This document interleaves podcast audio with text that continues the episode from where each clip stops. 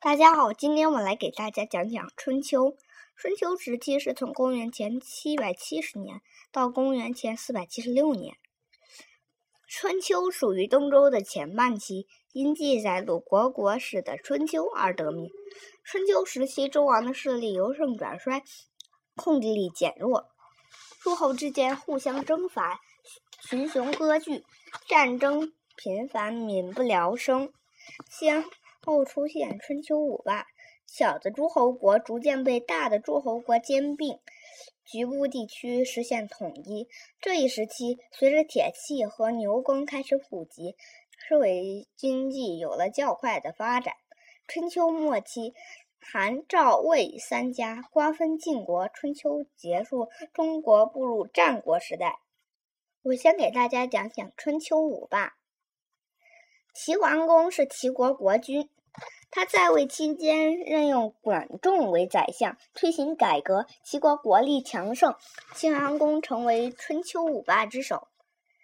第二个是宋襄公，宋国国君以仁义著称，任用贤臣，国家逐渐强盛。他力图称霸诸侯，最终不幸中箭离世。第三个是晋文公。是晋国国君，谦逊好学，善于结交，任用贤能，对外联络其他国家，宣称尊王相宜。晋国日益强盛，他也由此名列春秋五霸。第四个是秦穆公，他是秦国国君。他重视选拔，任用贤才，国力强盛，对外攻打西南诸侯，被周王任命为西方诸侯之伯。第五个是楚庄王，也是春秋五霸之一，是楚国国君，称霸中原，使楚国势力进入中原地区，也为华夏民族的统一发挥了一定作用。我再来讲讲春秋时期的大事儿。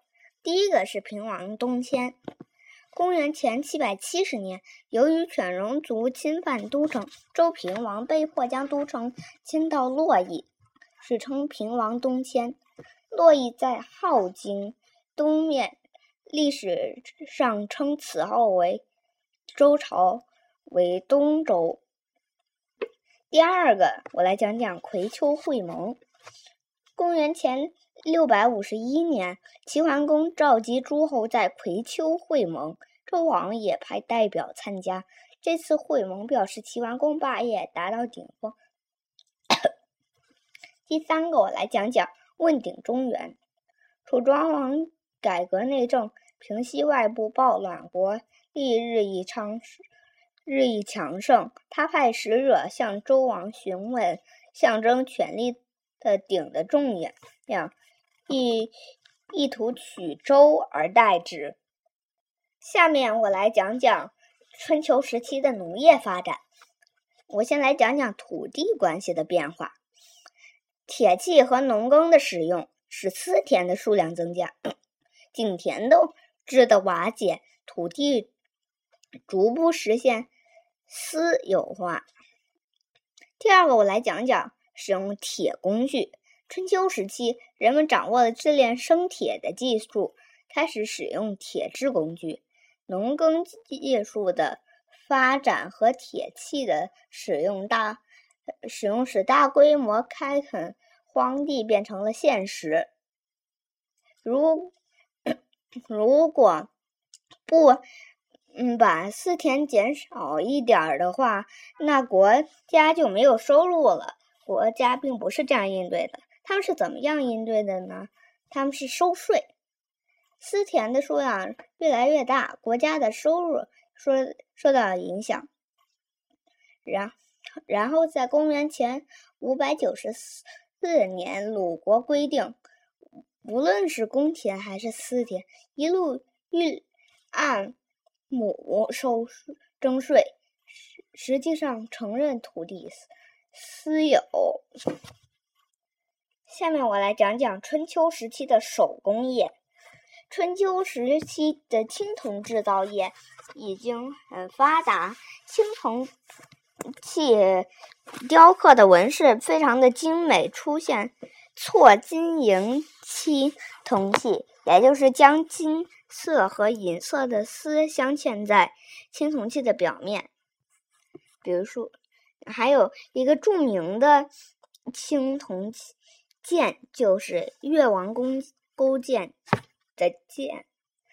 我再来讲讲鲁班。中国古代，鲁班是中国古代的建筑工程家，他在机械、土木、手工工艺等方面都有所创造，被土木工匠们尊称为祖师。我再来讲讲手工业和商业。春秋时期，手工业和商业由官府垄断，规模较较大，分工是越来越细了。我再来讲讲春秋时期的文化。第一个，我来讲讲杠杆理论。《墨子》一书记述了类似秤的杠杆原理，这是最早涉及杠杆原理的著作。第二个，来讲讲最早的哈雷彗星的记载。《春秋》记载了公元前六百一十三年哈雷彗星掠过地球的事。就是它怎么记载的呢？秋七月，有星背入于北斗，这是世界史上彗星运行的最早记录。第三个，我来讲讲《周易》，运用阴阳学说对事物运动的规律进行研究和预测的书籍，反映了古代人的哲学观。我觉得春秋时期，因为有太多诸侯国了，所以我觉得春秋时期稍微有一小点儿乱。不过我感觉互相打来打去还是比较有意思的。我今天的节目就到这里，谢谢大家。